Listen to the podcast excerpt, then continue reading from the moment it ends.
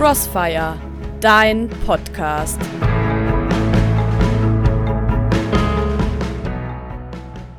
In diesem Jahr haben wir bei uns im Garten zu Hause viel verändert. Wir haben Büsche gepflanzt, einen Zaun gezogen, damit mein zweijähriger Sohn nicht ständig auf die Straße läuft, und eine neue Rasenfläche angelegt. Ein paar Büsche stehen schon, der Zaun ist fertig, aber der Rasen, da läuft die Sache nicht ganz so schnell. Da konnten wir nur einsehen, zwischendurch mal bewässern und dann ganz viel warten. Das merkt auch unser Kleiner, wenn wir ihn ständig von dem neu eingesäten Teil herunterholen müssen, um das Wachstum nicht zu gefährden. Er ist ungeduldig. Da helfen auch all die Erklärungen von Papa und Mama nichts. Aber manchmal hockt er sich an den Rand und streicht mit seiner kleinen Hand vorsichtig über die neue Fläche, die an einigen Stellen schon erste kleine Keime und kleine Grashalme hervorbringt. Und dann passiert das Besondere. Er staunt. Das Gesicht strahlt.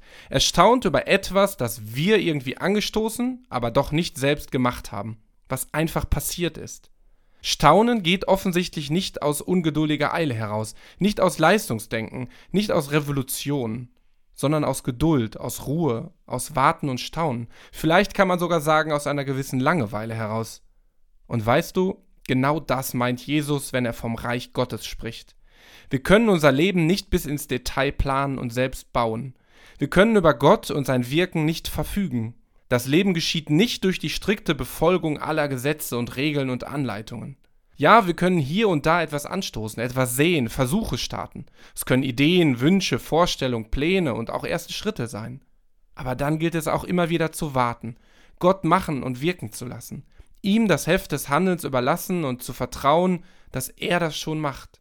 Und wenn wir dann ruhig sind, schauen und spüren, dass er wirkt, dass da was passiert, und auch wenn wir in unserem Leben mal zurückschauen, was schon alles passiert ist, dann bleibt uns an vielen Stellen nichts anderes als zu staunen. Zu staunen über sein Wirken in meinem Leben, der Geist Gottes, der doch irgendwie weht. Zu staunen, wie sich vieles in meinem Leben zum Guten gefügt hat, auch wenn es in dem einen oder anderen Moment gar nicht so aussah. Zu staunen über mein Leben, das ich eben nicht nur selbst baue, sondern das mir auch geschenkt ist. Ich kann es nicht selbst tun, ich brauche es aber eben auch nicht. Dieser Gedanke nimmt mir jeden Leistungsdruck, er bewahrt mich vor blindem Aktionismus, nimmt mir die Last jeder Erwartung, ich müsste mich irgendwie selbst zum tollsten und beliebtesten Menschen machen. Nein, er ist es, der mir das Leben geschenkt hat.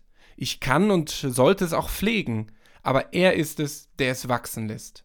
Und dann kann ich in aller Ruhe wie ein kleines Kind schauen und staunen, wie, wo und was er alles in meinem Leben bewirkt.